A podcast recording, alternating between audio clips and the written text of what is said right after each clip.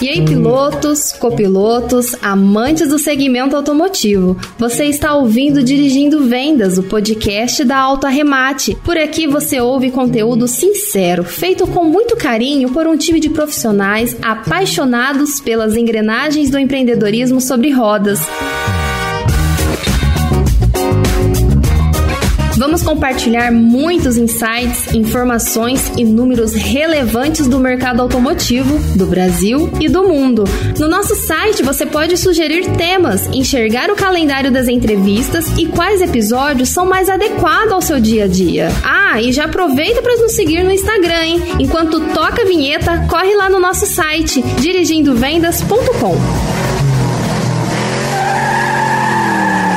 Aqui é o Fulvio Massaro, um dos pilotos da AutoRemate.com. Piloto agora aqui com vocês no Dirigindo Vendas. Vem conosco, vamos acelerar tudo.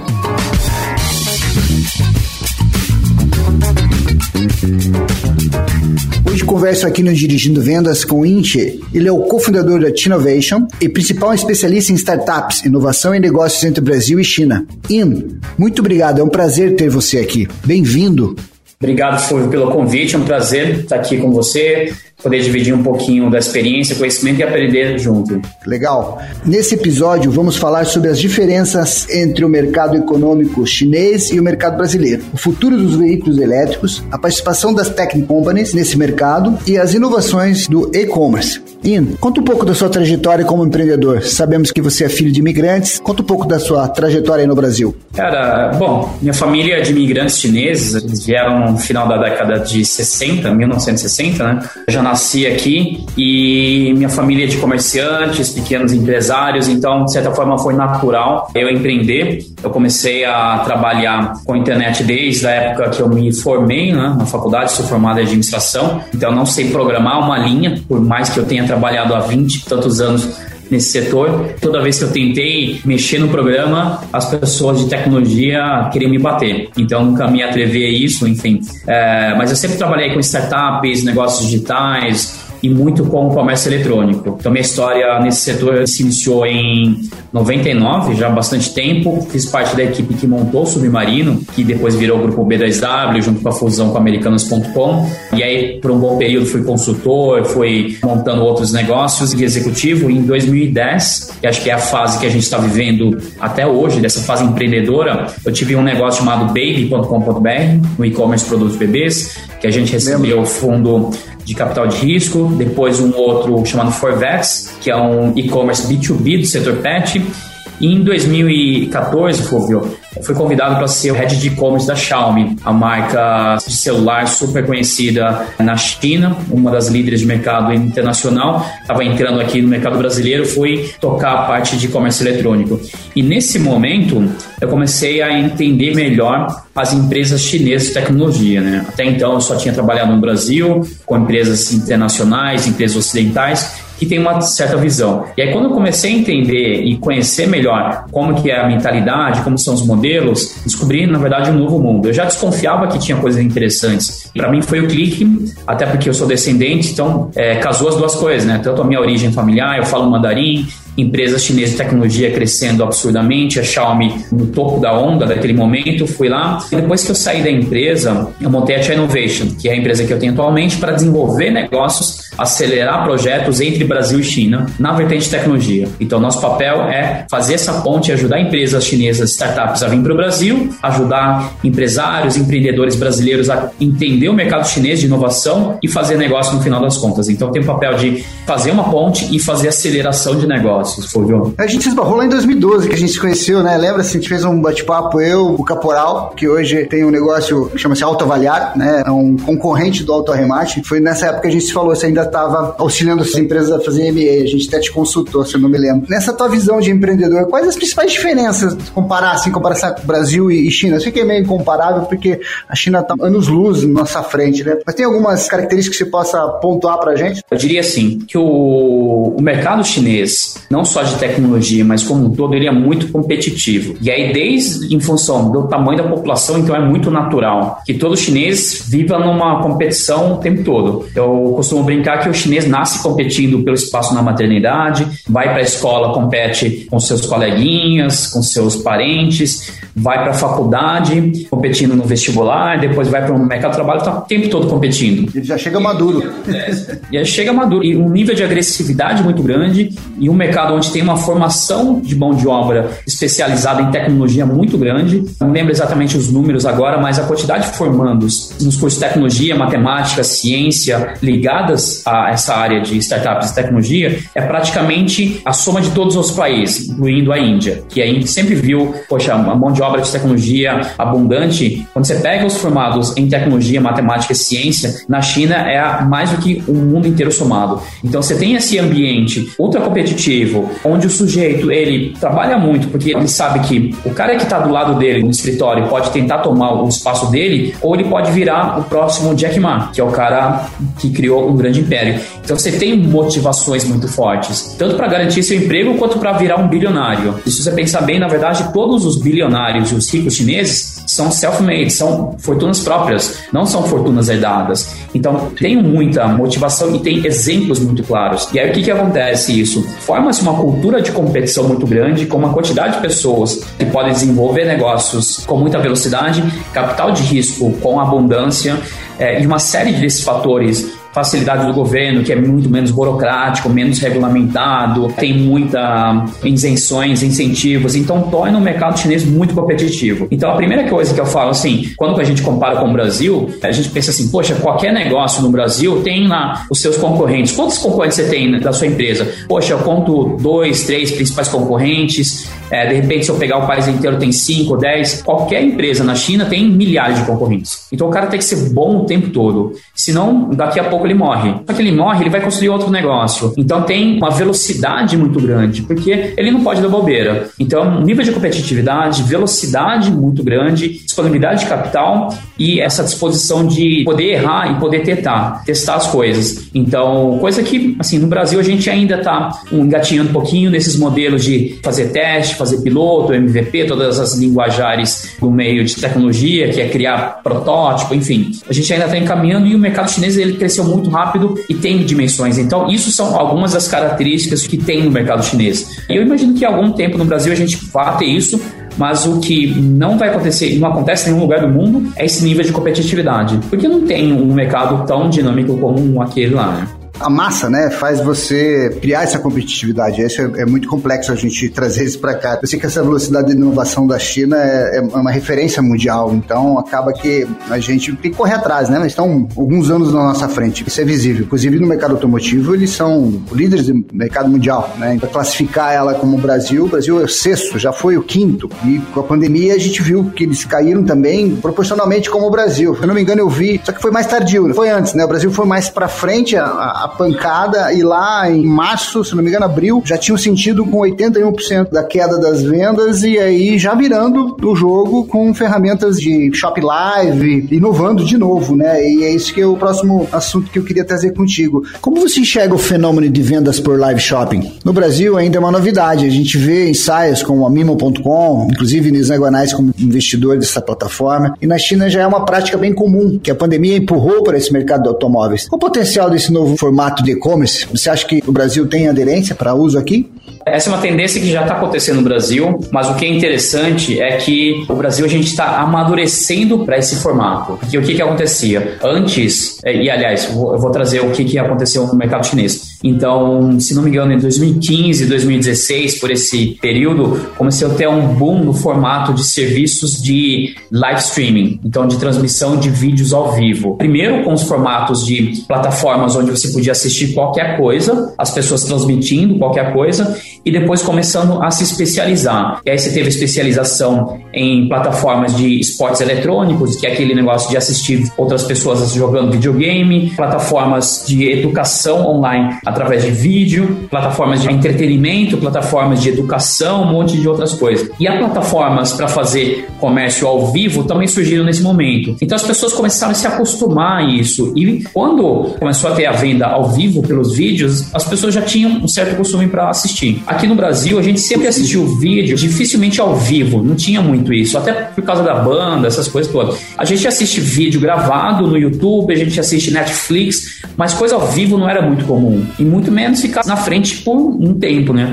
Só que com o período da pandemia, você deve lembrar lá por março, abril, começou a ter uma série de lives musicais. A gente bateu recorde, cantor sertanejo, outros grupos, todo mundo fazendo e batendo recordes começou-se a criar um, um, hábito e um conhecimento de, poxa, posso assistir um vídeo ao vivo com uma coisa bem legal e posso ficar na frente do computador na frente do celular consumindo entretenimento dessa forma. Então isso começou a acostumar um monte de gente a assistir e também muitas pessoas produzirem isso. Então o que, que aconteceu? As primeiras produções de vídeo começaram naquele período de vendas. Tem três fases. Primeiro é a live de produto, é como se eu chegasse numa transmissão ao vivo, tocasse aquele vídeo vídeo nas características, eu vou falar, olha, esse carro tem isso, tem aquilo, motor, isso, aquilo, essas são as características. Aí depois no final fala, olha, está disponível nas concessionárias, vai comprar. Pronto. Aí você tem a próxima evolução, a próxima fase. Só que numa segunda fase, que pode ser o mesmo carro, eu tenho um call to action, uma chamada para comprar. Olha, as características são esses carros, então se você for agora, ou se você ligar, ou você clicar, tem a compra. Só que, aliás, o ligar não, mas é sempre numa plataforma online. Então vai nesse site, baixe esse aplicativo e compre agora, compre com desconto. Isso é uma live de vendas com uma chamada para ação, call to action. Então, chamar para fechar o pedido. E aí, o formato atual e o mais evoluído, que a gente chama de live commerce, ele é para comprar na mesma plataforma. Então, eu mostro o vídeo e eu chamo ele para comprar dentro da mesma plataforma, que tem um botãozinho lá. Então, como a gente tivesse transmitido aqui, falando, olha, pessoal, clique nesse botãozinho, inclusive, e compre agora. O fechamento do pedido, mas tem uma parte fundamental, Fúvio, que aí diferencia com o que a gente conhecia de Shoptime, Shoptour, esses caras, que é a interatividade. Então, até de carro tinha muitas vendas de concessionário. O que que acontece? É um broadcast, esse é uma transmissão em massa, é uma transmissão de um lado só. No live commerce, é a interação, é os dois lados. Então você coloca as pessoas para interagir, para se divertir. Então o live commerce ele acaba sendo venda e entretenimento e conteúdo e interatividade. Então tem essas características. O que, que acontece no mercado chinês? Já existe venda de carro há algum tempo e ele está nessas duas divisões: é live de vendas e live commerce. Quando é live commerce, muitas vezes o que acontece é passe seu cartão aqui para dar um, não uma entrada necessariamente, mas para dar um sinal que você tem interesse. Sei lá, mil dólares, 500 dólares, não sei quanto, só para você falar que você está querendo comprar. É o live commerce. E algumas sessões ele te direciona para uma conversa um a um com um vendedor, ao invés de você estar tá naquela sala onde está todo mundo e aí você falou, eu tenho interesse. Como é uma venda de alto ticket, tem um processo, financiamento, aí vai para um cara e vai para outro processo. Então, só que o início, a jornada passou por uma live. Então, essa é a visão. Mas lá já está com 5G. Aqui ainda vai acontecer provavelmente daqui para frente, mas não vai ser em todos os lugares, né? A gente vai ter um pouco de limitação desse requisito. E há rumores que a Xiaomi entrará no mercado de veículos elétricos. A Apple também já tem vários ensaios e está investindo nesse segmento. Você já consegue prever quais são os impactos que a entrada dessas empresas causarão na indústria automobilística aqui em terras brasileiras? É assim, eu tento fazer um pouco de analogia quando as empresas de tecnologia, principalmente a Apple, entraram no setor de telefonia celular. Então você tinha antigamente, quando ainda era analógico, você tinha Motorola, não sei se alguém ainda se lembra da Nokia, muitos jovens já nem pegaram essa fase, né? Isso é incrível, né, Fulvio? Como é rápida essa transformação. Quando a gente começou a telefonia celular, Nokia era o auge, era o melhor aparelho, era mais caro. E aí as empresas de telefonia celular estavam é, surfando essa onda e de repente vem uma Apple e fala: olha, vou transformar o negócio. E não só transforma a telefonia, como inventou o smartphone. A gente só chama ele de smartphone porque ele nasceu do celular. Ele é outra coisa, ele é um computador, um computador é portátil. Que uma boa parte das pessoas nem usam mais para falar, né? Porque nem usa mais telefone. Então transformou totalmente a indústria. E aí, quando você olha uma indústria gigantesca como a automotiva, você fala, os caras vão trazer coisas diferentes. Então acho que pode ter essa expectativa. E aí, nesse caso, tem a vantagem de ter a Tesla. Acho que a Tesla definiu e a abrir um pouco a visão do que pode ser um carro com essa inspiração de uma empresa de tecnologia, apesar deles não terem background, mas eles reinventam um carro elétrico. Então, não vai ser uma total surpresa para ninguém, até porque a Tesla já bate de frente com muitas empresas. Acho que o que vai acontecer agora, e principalmente a Xiaomi, ela divulgou um comunicado falando que não está entrando, enfim, independente de falar ou não, o que tem que acontecer nesse setor, empresas de tecnologia ou com uma visão de tecnologia mudar um perfil de carros elétricos. Porque o que a gente tem atualmente, Fulvio, são carros elétricos de ticket muito alto. Sim. A gente sempre fala, poxa, Tesla, Elon Musk. Cara, não é a Tesla que vai popularizar o carro elétrico. Não, Sim, com certeza. Pode baratear. E, e eles não podem ir muito barato porque vai estragar a imagem de produto premium, né? Eventualmente a gente pode imaginar que eles vão lançar uma marca mais barata, mas não me parece essa visão. Então a popularização de carro elétrico talvez seja através das marcas tradicionais que já existem, mas principalmente por startups. E aí são empresas com carros diferentes. E aí trago o mercado chinês. Você tem algumas marcas mais conhecidas, e uma delas é a NIO, N-I-O, que segue esse modelo da Tesla, tenta ser a Tesla chinesa, premium, né? mas é premium ainda, é high-end, é um carro caro, é um carro excelente. Eu tive nos últimos anos, quando eu fui para a China, todas as vezes eu ia lá visitar, é, você tem a concessionária deles, que é uma loja própria, é uma loja de experiência, porque tem um monte de coisa diferente, enfim, toda essa história. Mesmo formato da Tesla? É, muito parecido, muito parecido o conceito. Então, ele, na verdade, só replica muito essa visão da Tesla, que é um carro elétrico premium com loja de experiência e venda online ou loja na física. Só que tem uma outra camada que começa a ganhar força na China, que são os carros elétricos de baixa velocidade, que nasceram muito na relação com os carrinhos de golfe. Então, aquela indústria que fazia aquele carrinho de golfe feinho, que tinha aquele banquinho simplesinho, assim, eles começam a produzir carros de passeio elétrico de custo super acessível. Então, esses dias eu vi uma notícia sobre uma das marcas que mais vendem, tem um carro de 5 mil dólares, que é um carro elétrico desse tipo, só que tem carros de 2 mil dólares, carro até mais barato do que isso, carro elétrico. Para fazer distâncias menores, né? Exatamente. Aí é uma outra visão. Então, assim, o carro elétrico que a gente vai ter no Brasil, que a massa vai ter, não é o Tesla, mas talvez seja essas marcas. Não vai ser nenhuma NIO, vai ser uma marca que tem um outro conceito de venda, ele vai rodar no máximo 80 km por hora, só que é suficiente para mim. Eu só ando na cidade, se eu andar mais do que isso, vou tomar uma multa, inclusive, é suficiente para ir para o trabalho, para o supermercado, ir para a escola, para essas coisas. Então, a popularização do carro, eu acho que isso é o mais interessante de todos. A NIO é uma super empresa, mas para mim o que vai mudar o jogo dos carros elétricos são os carros de baixa velocidade, porque aí traz todo um conceito diferente, fabricação, de um carro muito simples, então não dá para esperar uma Tesla. É um carro, assim, eu vou fazer uma comparação meio ruim, tá? A gente pegar carros muito simples, de marcas mais simples e começar a mudar para motorização elétrica. Até porque um carro elétrico tem menos peças, ele é muito mais simples do que um carro a combustão. Inclusive, tem algumas estatísticas, alguns números dos levantamentos na China, eles indicam que tem, se não me engano, mais de 200 marcas de carros elétricos, muitas marcas locais, muitas marcas regionais. Por isso que é muito fácil montar um projeto e colocar para rodar. Não que algum desses sejam relevantes, mas é uma concepção totalmente diferente. Cara. É verdade. No Brasil, a gente vê todas as montadoras tradicionais com seus ensaios, mas ainda preços muito fora pro público em geral, né? Pro povo, um carro de entrada, né? Ele é um carro mais premium e você não enxerga ainda nenhuma das montadoras Volkswagen, Nissan, própria GM com alguns carros que nos Estados Unidos são mais baratos do que a Tesla, mas aqui ainda chega com preço acima de 200 mil reais. Um negócio que não vai ter escala. Tem que vir os chineses aí para nos ajudar. Tem que vir uma montadora chinesa para ajudar. E ela vai cair um pouco no problema das regras do mercado, né? Do Brasil ter distribuição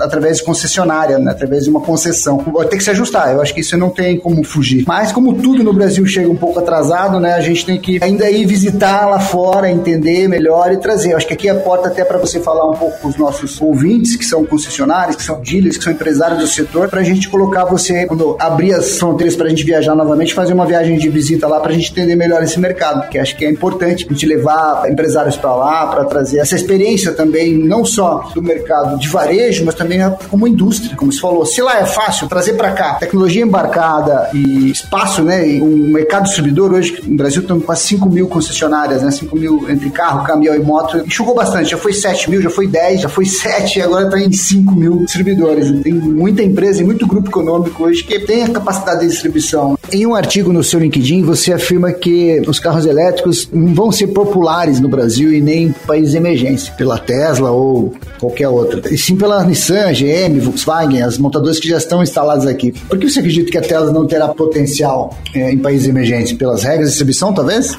Eu acho que assim, o nível de exigência ou que a gente está acostumado a carros é muito diferente. Como eu comentei, esses carros elétricos de baixo custo nascem dos carrinhos de golfe. Então os carros são toscos, são feios, são, enfim, tem uma série de desvantagens, mas ele atende à necessidade do usuário. Mas então quando um cliente, um comprador fora do país, ele vai querer comprar isso, eu acho fora da China, eu acho um pouco mais difícil. Exatamente. Então vai ter que se adequar. Como ele não vai ser tão barato como o chinês, então o cliente naturalmente vai exigir mais. Se aqui a gente no Brasil fabricasse um carro elétrico por 5 mil reais, ou sei lá, 20 mil reais que fosse, você não ia exigir muito. Você fala, ok, esse carro aqui para mim tá ótimo. Ah, é feio, é isso. Cara, assim, tá ok, vamos lá. Ele vai ter suas limitações, talvez, de quilometragem, de tempo de consumo, né? Mas para andar na cidade, que é um pouco das tendências, né? Você vê gente que não dirige na estrada, não tem cultura, carro para cidade. Muitos deslocamentos, então não preciso me preocupar tanto tanto com a autonomia da bateria, eu não vou rodar tanto. Então são é. condições diferentes e os carros têm, assim, qualidade muito mais restrita. E como é feito lá, as pessoas vão falar, eu aceito um carro de mil dólares. Mas aqui, como um carro nessas condições, ele vai vir mais caro, porque não é feito aqui, vai importar. Então, essa característica não vai acontecer aqui. Só se a gente conseguisse fazer isso. É mais difícil. O que vai acontecer são marcas, ou pode ser eventualmente uma empresa nova, ou uma marca mais estabelecida, exportar esses carros. E aí vai chegar mais caro, vai chegar um carro de. Como a Jaque, né? A Jaque não fez uma aliança agora com a Volkswagen, né? E, e, veja, você falou 20 mil, 30 mil, não existe mais carro de entrada de 20 mil, é tudo 50 pau, cara. Então é 10 mil dólares qualquer carro. Se você fala, puta, 5 mil dólares é barato, 5, 5 é 25 mil. No paralelo hoje 5 é 50, 25 mil reais. Não tem carro novo por esse preço mais. O carro mais barato que tem no mercado é 50. Você vê o showroom da Volkswagen há 10 anos atrás, o ticket médio era 35 mil, hoje é 100 pau. Ou seja, dentro do showroom, preço médio de uma Volkswagen, que era uma marca de entrada, hoje não é mais, né? Não é um Gol, perdeu muito notoriedade, até porque o brasileiro teve um acesso a mais outros produtos, mas enfim, o elétrico ainda é uma promessa para o Brasil. Eu creio que pelo andar econômico do país, socioeconômico, essa crise deu uma ré muito forte, né, na distribuição do veículo. Porém, ela vai retornar para o primeiro, isso não tenha dúvida, porque o automotivo sempre foi o combustível para o nosso mercado, para nossa economia. Ela sempre foi um dos principais PIBs aí, crescimento. Então, com certeza vai ser a primeira a ser retomada. A gente já vê um ensaio muito forte faltando carro zero, faltando insumo. Dentro da cadeia de produção do carro zero, das montadoras tem quase 300 fornecedores, tem muitos com muitos problemas de entrega ainda. A gente vê aí pedidos de parceiros aí que tem locadores, etc, que entrega prevista para julho, porque falta tapete, falta espelho, falta uma série de eletrônicos, de tecnologias que vão embarcadas que estão faltando no mercado, e algumas inclusive que vêm da China. Indo, agora falando sobre o isolamento social. Com a pandemia, o mercado chinês automotivo recuou praticamente 15 anos. É bem assustador. Inclusive, as despesas de marketing na área de automóveis despencaram. Agora, com a vacinação já em andamento, podemos ver uma luz no fundo do túnel. Você acredita em uma recuperação econômica rápida ou será aos trancos?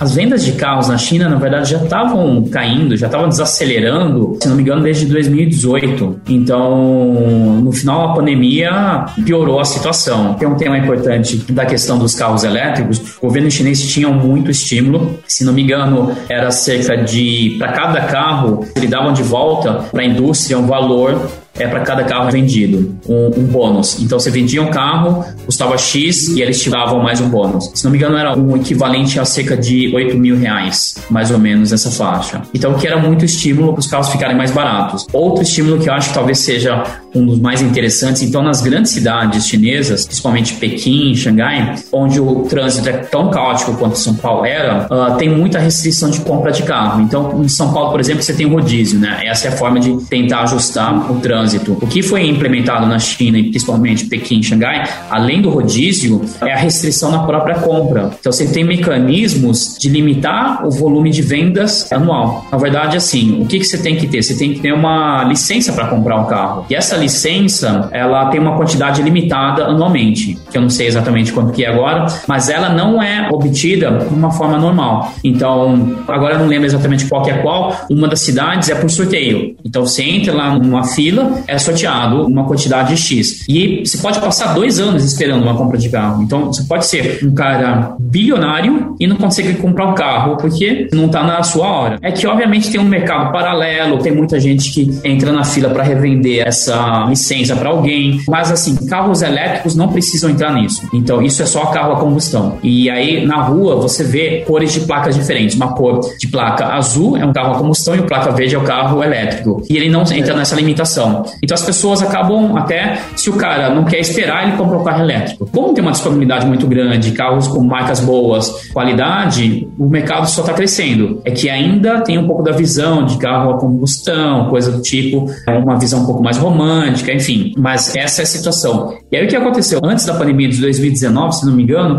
em determinado momento, o governo retirou essa vantagem. Então as pessoas começaram a pagar quase praticamente preço cheio. Muito também com a percepção que não preciso dessa vantagem, porque as pessoas já estão comprando carro. Então antes o carro elétrico era mais caro, era mais restrito, as pessoas tinham suas dúvidas, então eles davam essa vantagem. Depois, quando o negócio começou a crescer e ganhar velocidade, o governo falou: a indústria vai se virar para vender e as pessoas já estão comprando. Acho que esse é um ponto interessante para observar. Com relação à venda aos veículos de comunicação, basicamente, assim, você tem obviamente propaganda tradicional em rádio, TV, outdoor, coisa do gênero, mas a venda iniciada ou influenciada pelo online é absurdamente grande. Então, as grandes plataformas, você tem carros novos, carros de segunda mão, carros seminovos, tudo quanto é plataforma, empresas. Não existe um modelo aqui igual da concessão, onde a marca precisa ter concessionárias, então é um modelo um pouco diferente, o que acaba gerando uma situação de quase venda direta, concorrência. Então é um mercado também, de novo, mais competitivo e muito em função dessas plataformas começam a surgir empresas com modelos de negócio diferentes. E aí acho que é importante, a China mostra algumas direções no setor automotivo. Então você tem inovação no produto, que é o carro, e aí principalmente carro elétrico, carro autônomo. Você tem inovação nas formas de venda. Então, ao invés de ser só as lojas físicas, você tem plataformas online. E tem uma terceira vertente que é o modelo de negócio. Então, ao invés de necessariamente vender carro, você pode ter uma assinatura, você pode até, de certa forma, pensar dentro desse composto todo de mobilidade, os próprios aplicativos de transporte, de mobilidade, que entram tudo no final das contas como isso. Inclusive,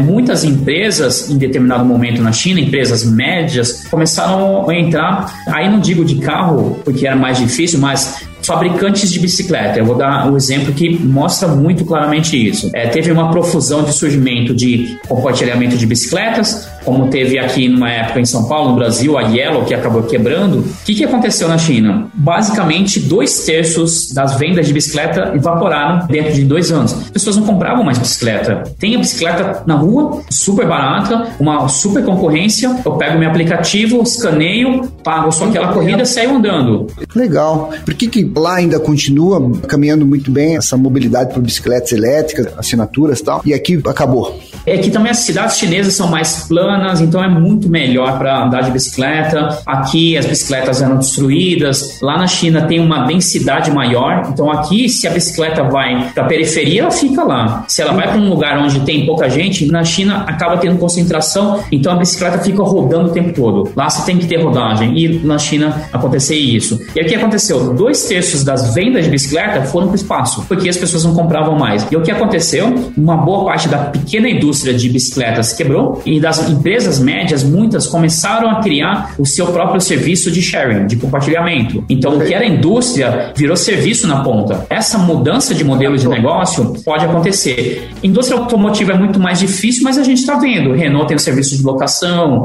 acho que Nissan também, enfim, todo mundo testando coisas. Todos os montadores já estão se posicionando né, como assinatura. Exatamente, assinatura. O que, que acontece? As concessionárias, as lojas multimarcas têm que encontrar seu espaço dentro disso. O que, que eu vou fazer nesse cenário? Cenário. E alguns modelos na China apontam essa direção, mas muito também acaba todo mundo se encaixando nessas caixinhas. Olha, eu viro um sharing, eu viro uma locação, eu viro uma assinatura, enfim, coisa desse tipo. Por isso que eu achei interessante esse tripé: é, inovação ou ruptura no produto, nos canais de venda, e na verdade tem um quarto que é o financiamento, o modelo de pagamento. Então você tem plataformas com financiamento muito mais fácil, esse tipo de coisa. Não é tão diferente, mas e aí o quarto é de modelo de negócio. Então acho que esses quatro são quatro grandes transformações. Né? O modelo por assinatura está se mostrando bem eficiente, tanto que praticamente todas as montadoras já estão, ou que não estão já operando, daqui a pouco vão operar também. A briga vai ser com a redistribuição. Porém, a redistribuição nesse modelo acaba sendo o que vai entregar o carro. Então ela começa a ter uma margem menor do que só a venda, apesar de que se você olhar os carros de volume, sempre do Brasil, a margem sempre foi muito pequena. Não há margens de dois dígitos de lucro. Você pega carros de entrada, a margem é de 2, 3%. Quando muda o modelo de negócio para assinatura, ele vai entregar o carro, vai continuar fazendo a manutenção, porque o processo só muda quem paga isso, né? Quem paga a manutenção, quem paga os impostos é a montadora. É quem está assinando. São empresas novas que estão lançando. Mas esse é um modelo que já vem dos Estados Unidos, já vem da China e deve perpetuar. Eu creio que sim. Só vai ter que se adaptar realmente ao modelo de distribuição. E toda a gama, se vê montadoras só com dois, três modelos, não com todos os produtos. Até porque os custos, né, ainda do Brasil, são muito altos. O dinheiro está muito caro ainda no Brasil. 2% ao mês não é fácil, Bino. A gente vê mercados maduros a 2% ao ano. Se vê evolução de todos os negócios, mas não vê evolução na questão de financiamento no Brasil. Nem de financiamento, nem de carga tributária, né? A gente é campeão, porque se começar a medir o que a gente faz aqui como empreendedor com todas essas cargas tributárias, mais custos do Brasil, em qualquer outro país a gente estaria 5, 6 anos na frente. E a gente falou bastante aqui sobre e-commerce agora, falamos de shopping, a gente viu que é uma tendência que está acontecendo no Brasil. E pro lado do e-commerce, como você acha que aqui no Brasil a gente tem ensaios aí como Instacarros, modelos de negócios diferentes também. A gente com o autorremate é um negócio que a gente alimenta as lojas, né, através do carro de repasse e a gente tem crescido bastante. A gente vê o mercado com um grande potencial, apesar de todo mundo estar tá voltando para o elétrico, o Brasil ainda tende a passar um bom tempo ainda trabalhando com combustão, porque tem muita gente ainda para comprar o seu primeiro carro. É um país que tem ainda muito a crescer, né? Tem muita gente ainda apaixonada por carro e não teve seu primeiro carro ainda. Então a gente está caminhando para um processo de e-commerce muito rápido. A pandemia empurrou muitos empresários, você vê montadoras que a gente já falava 10 anos atrás que tinham que caminhar para um lado do digital e ainda estavam muito confiantes na sua redistribuição, no modelo antigo de gestão de publicidade principalmente. E agora vem a pandemia e empurra muito e ainda falta muita ferramenta, né? Eu creio que ainda tem muita coisa para crescer. E a gente traz muita inovação para esse mercado. Lá na China, você vê o carro de repasse funciona também? Você tem leilão de carro? Você tem algum benchmark para a gente olhar? Os carros seminovos na China ainda é um fenômeno relativamente novo. Então, como a indústria, é uma indústria de 15, 20 anos no máximo. Eu lembro em 2008, durante as Olimpíadas, faz 12 anos isso, né? Bastante tempo. Quando, assim, eu fui pela Band, eu trabalhava na Bandeirantes, pro Bandeirantes de Comunicação, que cobre as Olimpíadas, eu fui um dos executivos estando lá. E aí eu lembro os nossos motoristas que eram muitas vezes pessoas que tinham 40 anos, o cara tinha menos tempo de carteira do que eu, porque era muito recente. Então você pega muitas coisas. O que acontece no mercado é assim: você tem nas principais cidades, não sei exatamente qual regulamentações da idade máxima dos veículos, então você tem que colocar aí nos canais e esses carros vão para o interior, vão para outras cidades. Então nas grandes capitais você não vê carro velho, até porque as cidades não permitem, por uma série de questões, e uma delas a questão, obviamente, da própria poluição, e outro dos que os carros mais antigos dão mais problema, causam congestionamento, uma série de coisas. E, e é um estímulo à própria economia, comprar carro, apesar de não poder. Então, o que, que acontece? Vendem os carros para o interior. Agora, não sei se existem esse formato que vocês trabalham, mas tem plataformas de venda de carro, principalmente para interior, que é muito grande. O que, que acontece? Eles classificam as cidades em níveis, né, em tiers. Tier 1, que é nível 1. Então,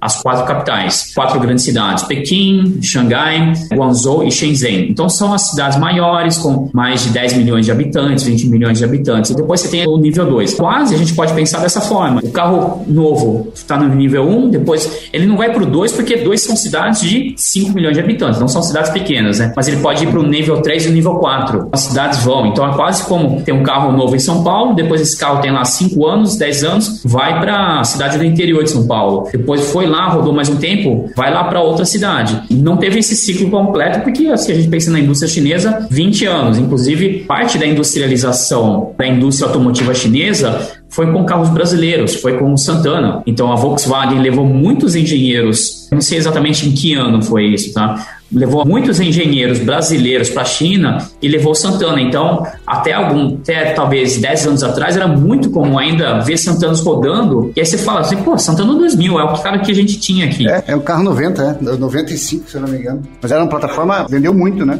No mundo inteiro. Sim, super robusta. Naquele período, ainda era período do início da industrialização, da popularização do carro privado. Se a gente pensar, pô, 20 e tantos anos. Então é fenômeno que, se você tem um carro velho, o carro tem 20 anos no máximo na China, 15 anos. Ainda é um fenômeno relativamente novo, mas eu não tenho dúvidas que vai ser uma das grandes oportunidades na China e uma das grandes transformações. Indo, Legal bate-papo contigo. Muito obrigado pela tua disponibilidade e tempo investido aqui com a gente. Também te convido aqui ao vivo a gente abrir um espaço para você com mais frequência. Então, de novo, muito obrigado por estar aqui conosco hoje nesse episódio. Obrigado, Fulvio. Obrigado novamente pelo convite, pela atenção, pelo tempo de quem nos acompanhou, ouvindo um pouquinho. Estou à disposição de você para voltar de novo. De repente, a gente pode fazer mesmo um quadro permanente, sempre trazendo notícias o mercado chinês de inovação, acho que é um dos mercados referência no mundo, né? Obviamente Estados Unidos e Europa e cada vez mais a China, mesmo no setor automotivo. A gente pode até bolar alguma coisa desse tipo. E quem tiver interesse, eu trabalho muito em e-commerce, outras tecnologias, me sigam nas redes sociais, me procurem no privado que eu estou à disposição. Obrigado, Fulvio, obrigado a todos. Fechado, hein? Nós vamos colocar os teus contatos no nosso nossa landing page. Show de bola. Brigadão. Até mais. Tchau, tchau. Até mais.